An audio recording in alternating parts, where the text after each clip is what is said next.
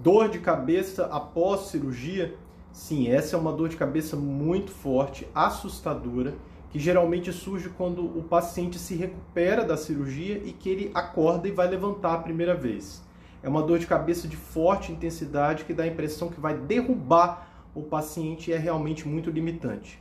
Esse tipo de dor de cabeça, que é a cefaleia pós-RAC, ou também chamada cefaleia pós-punção, ela ocorre porque durante o procedimento anestésico da raquianestesia, a gente acaba colocando uma agulha para realizar a anestesia e essa agulha acaba perfurando uma das meninges, soltando um pouquinho do líquido que envolve o sistema nervoso central, que é o líquido cérebro espinhal. Então, isso pode acontecer nas anestesias e depois do procedimento cirúrgico. Você sempre deve comunicar ao seu médico e ao seu anestesista. No geral, esse dor de cabeça passa com uma semana.